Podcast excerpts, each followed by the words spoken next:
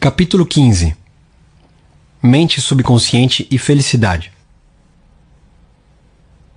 William James, o pai da psicologia americana, disse certa vez que a maior descoberta do século XIX não fora feita no reino da ciência física. A maior de todas foi o poder do subconsciente, ativado pela fé. Todos os seres humanos possuem esse tesouro ilimitado de poder, capaz de superar qualquer problema. Felicidade autêntica e duradoura surgirá em sua vida no dia em que você compreender com clareza que pode vencer qualquer fraqueza. No dia em que se der conta de que o subconsciente pode solucionar seus problemas, curar seu corpo e dar-lhe uma prosperidade além do seu sonho mais ambicioso. Você pode ter se sentido muito feliz quando noivou com a companheira de seus sonhos, ou quando se formou na universidade, casou-se, nasceu seu filho, quando obteve uma grande vitória ou ganhou um prêmio. E poderia continuar a citar outras experiências que o fizeram feliz. Ainda assim, por mais maravilhosas que tenham sido, elas não lhe dão felicidade duradoura, são transitórias. O livro dos Provérbios dá a solução para isso. O que confia no Senhor, esse é feliz. Quando confiamos no Senhor, o poder e a sabedoria de nossa mente subconsciente, para conduzir, guiar, governar e dirigir todas as nossas atividades, nos tornamos equilibrados, serenos, relaxados. Enquanto irradiamos amor, paz e boa vontade para todos, estamos, na realidade, construindo uma superestrutura de felicidade para todos os dias de nossa vida. Temos que escolher felicidade. A felicidade é um estado de mente. Há na Bíblia a seguinte afirmação: Escolhei hoje a quem servais. Você tem a liberdade de escolher felicidade. Esse conselho pode parecer extraordinariamente simples, e é. E talvez seja por isso que pessoas tropeçam no caminho para a felicidade. Não reconhecem a simplicidade do caminho para alcançá-la. As grandes coisas da vida são simples, dinâmicas e criativas e produzem bem-estar e felicidade. Nas palavras a seguir, São Paulo nos revela como, pelo pensamento, podemos achar o caminho para uma vida de poder dinâmico e felicidade. Finalmente, irmãos, tudo o que é verdadeiro, tudo o que é respeitável, tudo o que é justo, tudo o que é puro, tudo o que é amável, tudo o que é de boa fama, se alguma virtude há, e se algum louvor existe, seja isso o que ocupe vosso pensamento. Epístola aos Filipenses, capítulo 4, versículo 8. Como escolher felicidade? Comece agora a escolher felicidade. E faça-o assim. Ao abrir os olhos pela manhã, diga a si mesmo: A ordem divina dirige minha vida hoje e todos os dias. Todas as coisas trabalharão hoje em conjunto para o meu bem. Esse é para mim um novo e maravilhoso dia Nunca haverá outro igual a esse. Serei divinamente orientado o dia inteiro e, o que quer que eu faça, prosperarei. O amor divino cerca-me, abraça-me, envolve-me e andarei em paz. Em todas as ocasiões em que minha atenção se desviar do que é bom e construtivo, irei trazê-la imediatamente de volta para a contemplação do que é belo e de boa fama. Eu sou um imã espiritual e mental, atraindo todas as coisas que me abençoam e me fazem prosperar. Vou ser hoje um sucesso maravilhoso em tudo que fizer. Vou definitivamente ser feliz durante todo o dia. Começando dessa maneira todos os seus dias, estará escolhendo felicidade e será uma pessoa alegre e radiante. Ele formou o hábito de ser feliz. Há alguns anos hospedei-me durante uma semana na casa de um agricultor em Connemara, na costa oeste da Irlanda. O dono da casa passava o dia inteiro cantando, assoviando, bem-humorado. Perguntei-lhe qual o segredo de tanta felicidade. De fato, é um hábito no meu caso, respondeu ele. Todas as manhãs, quando acordo, e todas as noites, quando vou dormir, abençoo minha família, as plantações, o gado e agradeço a Deus pela colheita maravilhosa. O agricultor vinha fazendo isso habitualmente nos últimos 40 anos. Como sabemos, pensamentos repetidos regular e sistematicamente mergulham na mente subconsciente e tornam-se habituais. Ele descobriu que felicidade é hábito. Você tem que desejar ser feliz. Todo aquele que quer ser feliz precisa lembrar-se de um ponto importante. Você tem que desejar realmente ser feliz. Há pessoas que vivem deprimidas numa pior e infelizes por tanto tempo que, se fossem tornadas inesperadamente felizes por alguma notícia boa, alegre, maravilhosa, reagiriam como uma mulher me disse certa vez. É errado ser tão feliz assim. Essas pessoas se acostumaram tanto a velhos moldes mentais que não se sentem bem quando estão felizes. Anseiam por voltar ao estado conhecido de depressão e infelicidade.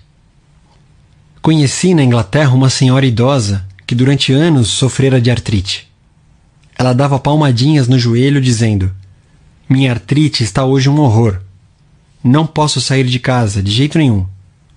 Minha artrite me faz sofrer tanto. Em virtude de seu estado, essa mulher recebia um bocado de atenção do filho, da filha, dos vizinhos. Ela realmente queria a artrite. Adorava seu sofrimento, como o chamava. No nível do subconsciente, não queria realmente ser feliz. Sugeri-lhe um procedimento curador.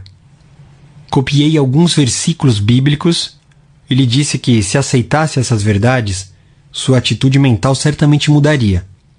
A fé e a confiança lhe restaurariam a saúde. Ela não se interessou.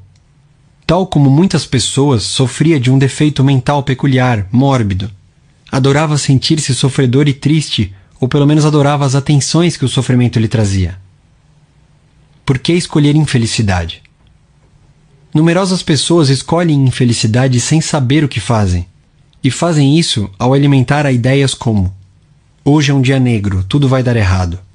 Não vou conseguir. Todo mundo está contra mim. Os negócios estão ruins e vão piorar. Estou sempre atrasada. Eu nunca tenho uma oportunidade. Ele pode, eu não. Se você adota essa atitude mental como primeira coisa pela manhã, atrai todas essas situações e será muito infeliz. Comece por compreender que o mundo em que vive é em grande parte determinado pelo que acontece em sua mente. Marco Aurélio o grande sábio e filósofo romano, disse certa vez: A vida é aquilo que dela fazem os pensamentos do homem. Ralph Waldo Emerson, ilustre filósofo americano do século XIX, observou por sua vez: O homem é aquilo que ele pensa o dia inteiro. Os pensamentos que habitualmente o ocupam têm a tendência de se materializar em estados físicos.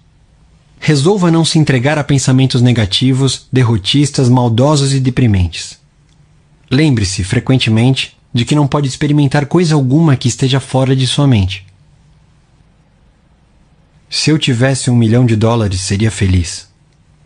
A riqueza em si e por si mesma não torna ninguém feliz. Por outro lado, não prejudica a felicidade. Hoje em dia, muitas pessoas tentam comprar felicidade adquirindo coisas, um aparelho de TV de alta definição, o carro mais moderno, roupas caríssimas de grife, uma casa no campo. A felicidade, porém, não pode ser comprada ou obtida dessa maneira. O reino da felicidade está em nossos pensamentos e sentimentos. Um número grande demais de pessoas alimenta a ideia de que é preciso alguma coisa externa para ser feliz e dizem: se eu fosse eleito prefeito, nomeado executivo-chefe da empresa, mencionado nas colunas sociais, seria feliz. Na verdade, porém, felicidade é um estado mental e espiritual. Promoção e honrarias de modo nenhum criam felicidade. Sua força, alegria e felicidade consistem em descobrir a lei da ordem divina e da ação certa, vigentes em sua mente subconsciente, e em aplicar esses princípios a todos os aspectos da vida. Ele descobriu que felicidade é a colheita de uma mente tranquila. Quando eu ministrava cursos em São Francisco, há alguns anos, fui procurado por um homem que se sentia muito infeliz e deprimido devido à sua vida profissional. Ele era gerente de uma grande empresa. Sentia o coração cheio de ressentimento contra o vice-presidente e o presidente da companhia. Achava que a oposição deles às suas ideias estava levando a empresa ao desastre. Os lucros vinham caindo, assim como a participação da firma no mercado descia também o preço das ações da empresa, o que muito o preocupava, porque grande parte de sua remuneração era de opção para compra de ações. Ele resolveu seu problema da seguinte forma: como primeira coisa a cada manhã, afirmava tranquilamente o seguinte: Todos os que trabalham em nossa empresa são honestos, sinceros, cooperativos, leais e cheios de boa vontade para com todos os seus colegas. São elos mentais e espirituais na cadeia de crescimento, sucesso e prosperidade dessa empresa. Em pensamentos, palavras e atos, eu envio amor, paz e boa vontade para meus dois colegas e para todos os que trabalham na companhia. O presidente e o vice-presidente são divinamente orientados em tudo que fazem. A inteligência infinita de minha mente subconsciente toma todas as decisões através de mim. Só há uma ação correta em todas as nossas operações empresariais e em nossos relacionamentos recíprocos. À minha frente, envio ao escritório mensageiros de paz, amor e boa vontade. Paz e harmonia reinam supremas na mente e no coração de todos na companhia nos meus, inclusive. Vou iniciar agora um novo dia e estou cheio de fé, confiança e certeza. Esse executivo repetia três vezes pela manhã a afirmação acima, sentindo a verdade do que afirmava. Quando pensamentos de medo ou raiva surgiam em sua mente, ele dizia a si mesmo: Paz, harmonia e equilíbrio governam minha mente em todas as ocasiões. Continuando a disciplinar a mente dessa maneira, os pensamentos nocivos deixaram de surgir e a paz instalou-se em sua mente. E ele fez a colheita. Tempos depois, ele me escreveu dizendo que, ao cabo de duas semanas de reordenamento da mente, o presidente e o vice-presidente chamaram-no, elogiaram-lhe as operações e as novas ideias construtivas e disseram que se sentiam felizes em tê-lo como gerente. Ele ficou muito feliz ao descobrir que o homem encontra a felicidade dentro de si mesmo. A pedra ou o toco não estão realmente ali.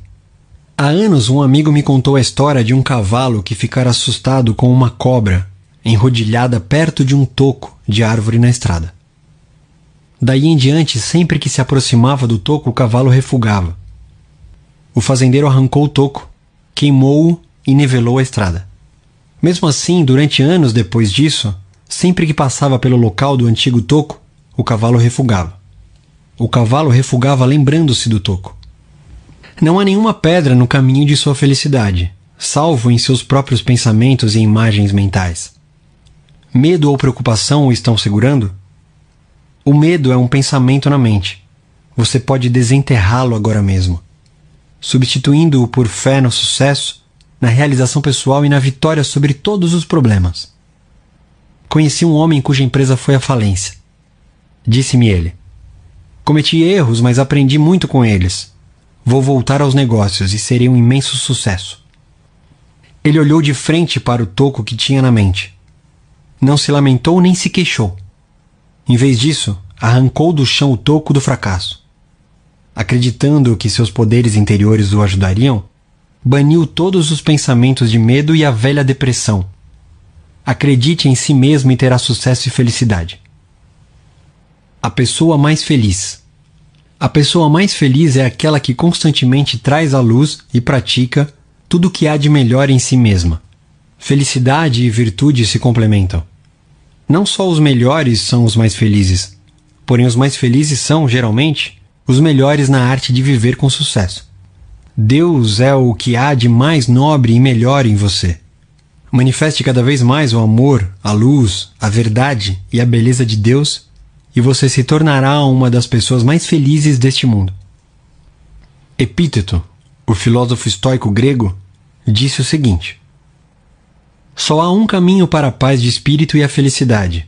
Que estas palavras estejam sempre à tua disposição, quando acordares cedo pela manhã, durante todo o dia e quando fores dormir, isto é, as de não aceitares como tuas as coisas externas, mas as ofereceres a Deus. Passos para a felicidade. 1. Um, disse William James que a maior descoberta do século XIX foi o poder da mente subconsciente, ativado pela fé.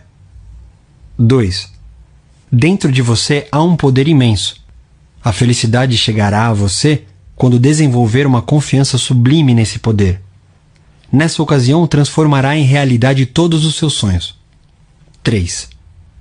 Você pode se reerguer vitorioso de qualquer derrota e tornar realidade os sonhos mais acalentados de seu coração, graças ao poder maravilhoso da mente subconsciente. Esse é o sentido de o que confia no Senhor, as leis espirituais da mente subconsciente, é feliz. 4. Você tem que escolher felicidade. Felicidade é hábito.